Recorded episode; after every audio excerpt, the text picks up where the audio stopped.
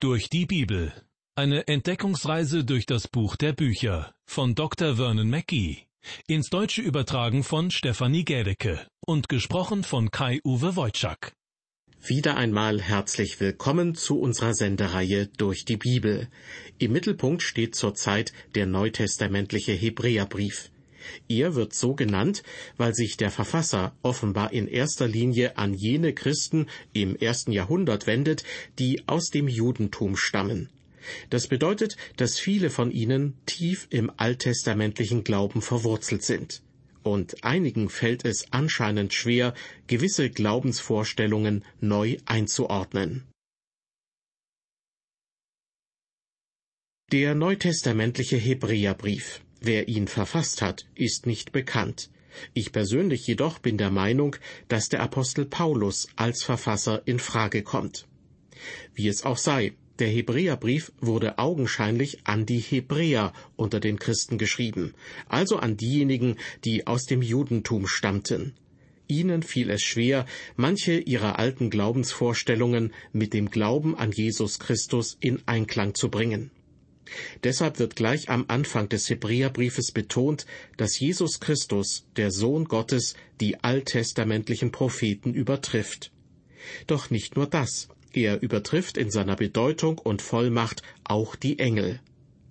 Manche Leute mit jüdischen Wurzeln mögen angesichts dieser Aussage die Stirn gerunzelt haben. Sind doch die Engel Gottes Boten aus der jenseitigen Welt, während Jesus als Mensch auf die Erde kam. Deshalb zitiert der Hebräerbriefschreiber geduldig eine ganze Reihe von Bibelversen aus dem Alten Testament und erklärt den Adressaten seines Briefes, in welcher Hinsicht diese Bibelverse bereits auf Jesus Christus hingewiesen haben. Und dann geht er darauf ein, warum Jesus seine Überlegenheit den Engeln gegenüber aufgegeben hat, um bei seiner Fleischwerdung den Menschen gleich zu werden. Jesus wurde in das Geschlecht Abrahams und Davids hineingeboren. Und im Grunde hat Gott, der Vater, bereits am Anfang, als Adam und Eva erstmals sündigten, gewisse Vorbereitungen für seinen Rettungsplan getroffen, um die Menschheit zu erlösen. Denn zu der Schlange, die Eva verführte und die als Verkörperung des Satans anzusehen ist, sprach Gott direkt nach dem Sündenfall ich will Feindschaft setzen zwischen dir und der Frau und zwischen deinem Nachkommen und ihrem Nachkommen. Der soll dir den Kopf zertreten und du wirst ihn in die Ferse stechen. Interessant ist die Tatsache, dass hier nicht von den Nachkommen der Frau die Rede ist, also von den Kindern und Kindeskindern, sondern von dem einen Nachkommen. Aus meiner Sicht ergibt diese Prophezeiung nur dann einen Sinn, wenn man sie auf Jesus Christus hindeutet. Er sollte von einer Frau, genauer von einer Jungfrau geboren werden und den Teufel besiegen. Von Adam und Eva bis zur Geburt Jesu verging eine sehr lange Zeit. Aber Gott hatte in seinem Wort und in der Geschichte seines Volkes Israel genügend Zeichen aufgestellt, damit jeder, nicht nur die Weisen, sondern wirklich jeder, bildlich gesprochen, bei der Geburt Jesu den Weg nach Bethlehem finden konnte. Aus dem Hebräerbrief Kapitel 2 lese ich nun Vers 17. Da heißt es über Jesus Christus, Daher musste er in allem seinen Brüdern gleich werden, damit er barmherzig würde und ein treuer Hohepriester vor Gott zu sühnen die Sünden des Volkes. Der Herr Jesus kam in der Gestalt eines Menschen auf die Erde. Im Philipperbrief Kapitel 2 Vers 7 heißt es, er entäußerte sich selbst und nahm Knechtsgestalt an, ward den Menschen gleich und der Erscheinung nach als Mensch erkannt. Er wurde den Menschen gleich. Und diese Ähnlichkeit, so sagt es der Bibelausleger Marvin Richardson Vincent, diese Ähnlichkeit ist uns da am nächsten, wo die Spuren des Sündenfluchs in besonderer Weise sichtbar werden, in der Armut, in der Versuchung und dem gewaltsamen und unverdienten Tod. Liebe Hörer, Christus hätte im Palast des Kaisers geboren werden können, aber er wurde in wahrhaftiger Armut geboren, in einem Stall hinter einem Gasthaus. Warum? Damit er die Wirkung der Sünde auf die Menschheit verstehen konnte. Und wo kann man sie sehen? In der Armut, in der Versuchung, im gewaltsamen und unverdienten Tod. Dort sieht man, wie sich die Sünde in all ihrer Hässlichkeit zeigt. Ich persönlich empfinde es als tragisch, wenn unschuldige Menschen leiden müssen. Vor einiger Zeit wurde eine beliebte und talentierte Christin, eine herausragende Künstlerin, die um die 80 Jahre alt war, von einem Jugendlichen bis nach Hause verfolgt und anschließend von ihm auf grausame und brutale Weise ermordet. Einfach schrecklich. Doch die Beweise reichten nicht aus, um den jungen Mann als Täter zu verurteilen.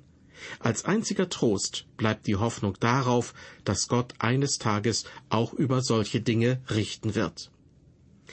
Nicht immer geraten Menschen durch ein Verbrechen in große Not. Manchmal werden sie einfach von geschichtlichen Ereignissen eingeholt. So geschah es zum Beispiel in Texas zur Zeit des Zweiten Weltkriegs. Die Schlachtfelder waren weit entfernt, aber an einigen Bahnhöfen herrschte pures Elend. Reisende, die mit der Eisenbahn unterwegs waren, wurden vom Schaffner davor gewarnt, bei einem Zwischenaufenthalt den Zug zu verlassen. Denn in manchen Bahnhöfen kampierten schon seit mehr als einer Woche verzweifelte Menschen, die nur darauf warteten, weiter zu ihrem Einsatzort in der Fremde bzw. zurück in Richtung Heimat transportiert zu werden. Wie gesagt, das geschah zur Zeit des Zweiten Weltkrieges. Tausende und Abertausende Männer waren unterwegs, um von einem Hafen aus per Schiff in die verschiedenen Kriegsgebiete gebracht zu werden. Andere kamen zurück und wollten so schnell wie möglich wieder nach Hause. Das Chaos war groß. Junge Frauen, die ihre Liebsten begleitet hatten, um sich am Schiff von ihnen zu verabschieden, strandeten irgendwo, weil die Züge völlig überfüllt waren. Irgendwo auf einem Bahnhof brachte eine Frau sogar ein Kind zur Welt. Schlimme Umstände, die jedoch mit denen von vor 2000 Jahren vergleichbar sein dürften. Damals kam Jesus unter ebenfalls widrigen Umständen zur Welt. Damals herrschte in Jerusalem und Umgebung ein riesiges Durcheinander, weil der Kaiser ein Steuergesetz einführte. Jede Person unter römischer Herrschaft musste dazu ihre Heimatstadt aufsuchen, um zur Besteuerung eingeschrieben zu werden. Maria musste nach Bethlehem gehen, obwohl die Geburt ihres Babys kurz bevorstand.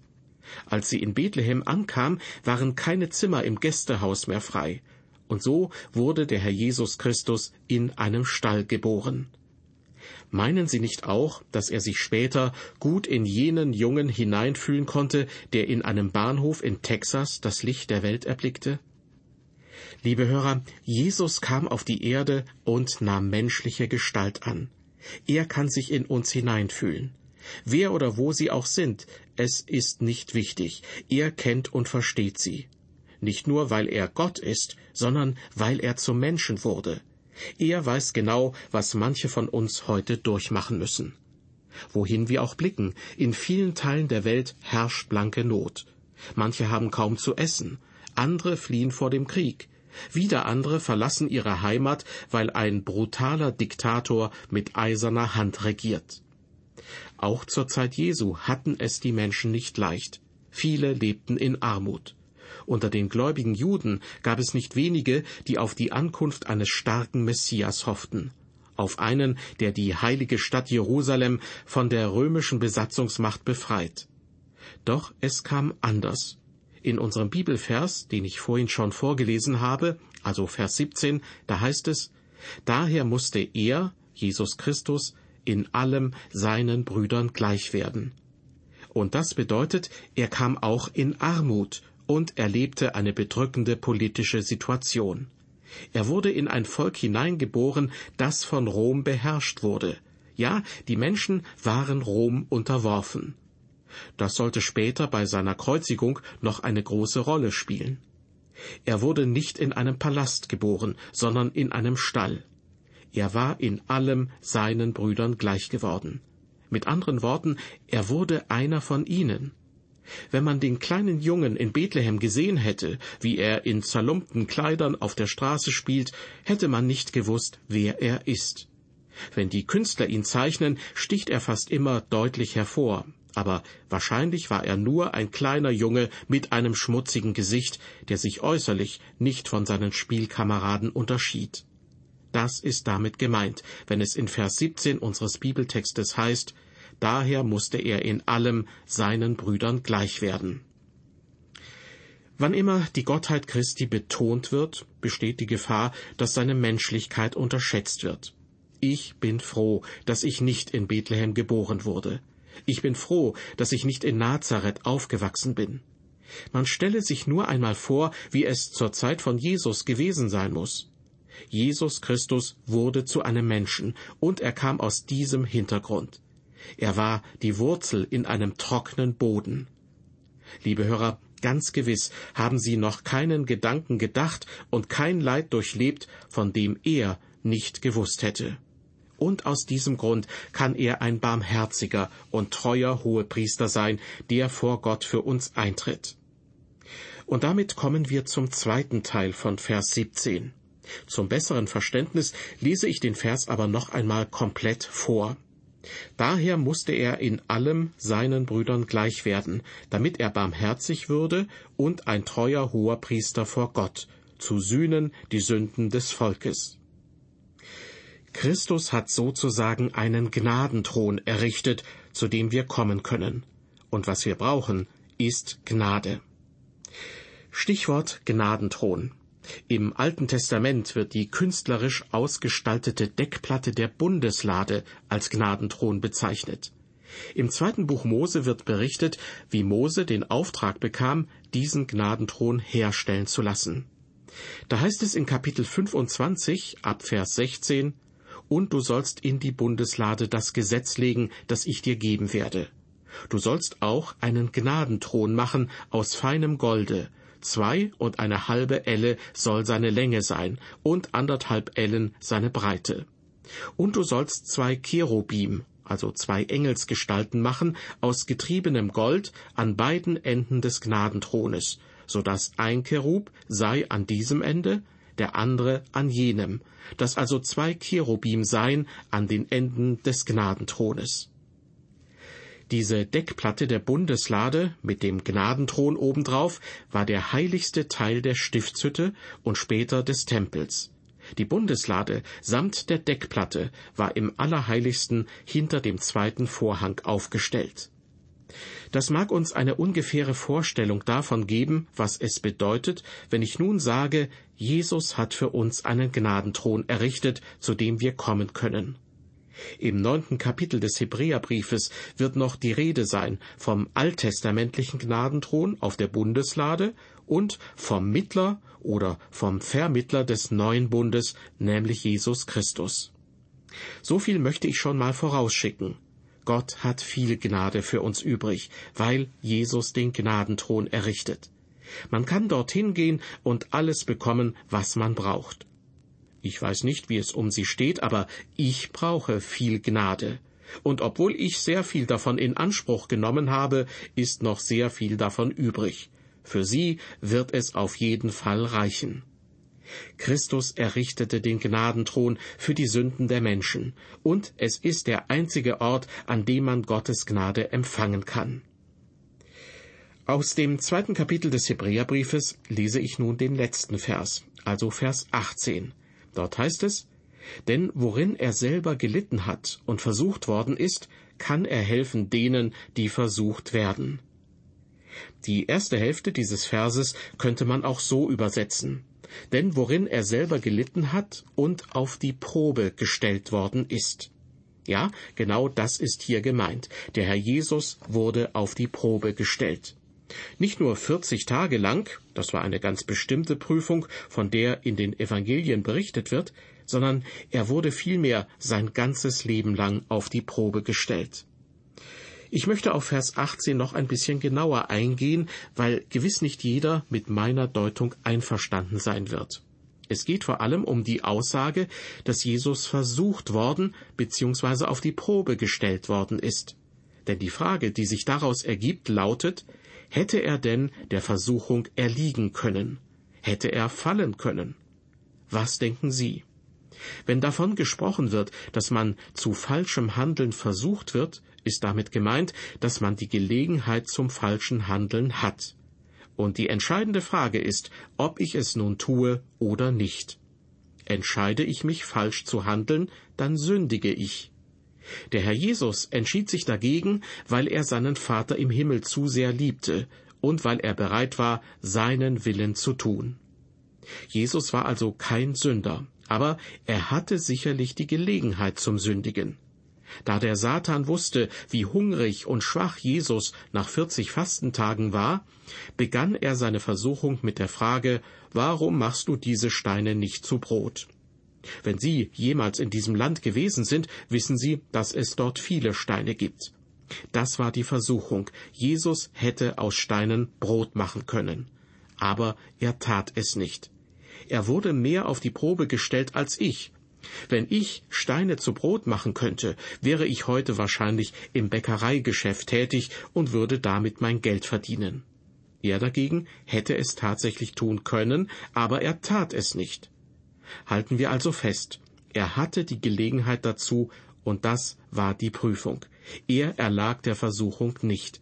Er wollte der Versuchung nicht erliegen, und er tat es auch nicht. Trotzdem frage ich erneut, hätte Jesus sündigen können? Dazu möchte ich Ihnen gern etwas aus meiner Kindheit erzählen. Damals lebte ich mit meinen Eltern im Westen von Texas, an der östlichen Gabelung des Flusses Brazos. Im Sommer reichte das Wasser im Fluss noch nicht einmal aus, um auch nur einen einzigen Nagel zum Rosten zu bringen. Aber im Winter hätte ein Schlachtschiff darauf fahren können. Die kleine Stadt, in der wir lebten, ist mittlerweile von der Landkarte verschwunden. Aber damals fuhr die Santa Fe Eisenbahn durch die Stadt und über den Fluss Brazos. In einem Winter wurde die Eisenbahnbrücke von einer Überflutung zerstört. Es war eine Holzbrücke. Also kam die Eisenbahngesellschaft und ersetzte sie durch eine Stahlbrücke. Nach der Fertigstellung brachten sie zwei Lokomotiven in unsere Stadt, ließen diese auf die Brücke fahren und betätigten die Lokpfeifen. Niemand in unserer kleinen Stadt hatte auf der eingleisigen Strecke jemals zwei Lokpfeifen auf einmal gehört. Also rannten wir alle zur Brücke. Und einer fragte den anwesenden Ingenieur, was macht ihr da? Er antwortete, wir prüfen die Brücke. Prompt wollte der andere wissen, und was meinen Sie, wird die Brücke zusammenbrechen? Mit einem spöttischen Lächeln sagte der Ingenieur, natürlich wird sie nicht zusammenbrechen. Aber warum macht ihr dann diesen Test? fragte der Mann. Und der Ingenieur gab zur Antwort, wir haben die beiden Lokomotiven hierher bestellt, um zu beweisen, dass die neue Brücke hält. Liebe Hörer, Jesus wurde auf die Probe gestellt und er konnte dadurch beweisen, dass er der war, der er zu sein behauptete, nämlich der Sohn Gottes. Das ist sehr wichtig. Hätte Jesus gesündigt, hätte er uns nicht mehr erlösen können. Der Satan hätte ihn besiegt, und er hätte den Satan nicht mehr besiegen können. Der Verfasser des Hebräerbriefes erwähnt in Kapitel 4 ab Vers 15 ebenfalls, dass Jesus in allen Bereichen auf die Probe gestellt wurde. Doch im Gegensatz zu uns blieb er ohne Sünde, weil er Gott gehorsam war. Zitat Denn wir haben nicht einen hohen Priester, der nicht könnte mitleiden mit unserer Schwachheit, sondern der versucht worden ist in allem wie wir, doch ohne Sünde. Darum lasst uns hinzutreten mit Zuversicht zu dem Thron der Gnade, damit wir Barmherzigkeit empfangen und Gnade finden zu der Zeit, wenn wir Hilfe nötig haben. Hier ist, nebenbei bemerkt, auch das Bild vom Gnadenthron zu finden, das ich in dieser Sendung bereits verwendet habe. Lasst uns hinzutreten mit Zuversicht zu dem Thron der Gnade. Doch nun noch einmal zurück zum letzten Vers aus Kapitel 2 des Hebräerbriefes. Ich lese ihn noch einmal vor. Denn worin er selbst gelitten hat und versucht worden ist, kann er helfen denen, die versucht werden. Das heißt, weil er all diese Versuchungen durchleben musste, kann er anderen helfen, die auf die Probe gestellt werden. Und zwar jetzt, in der Gegenwart. Jesus lebt, er ist von den Toten auferstanden und zu seinem Vater in den Himmel zurückgekehrt. Er sitzt zur Rechten Gottes Und das Beste ist, er setzt sich vor Gott für uns ein.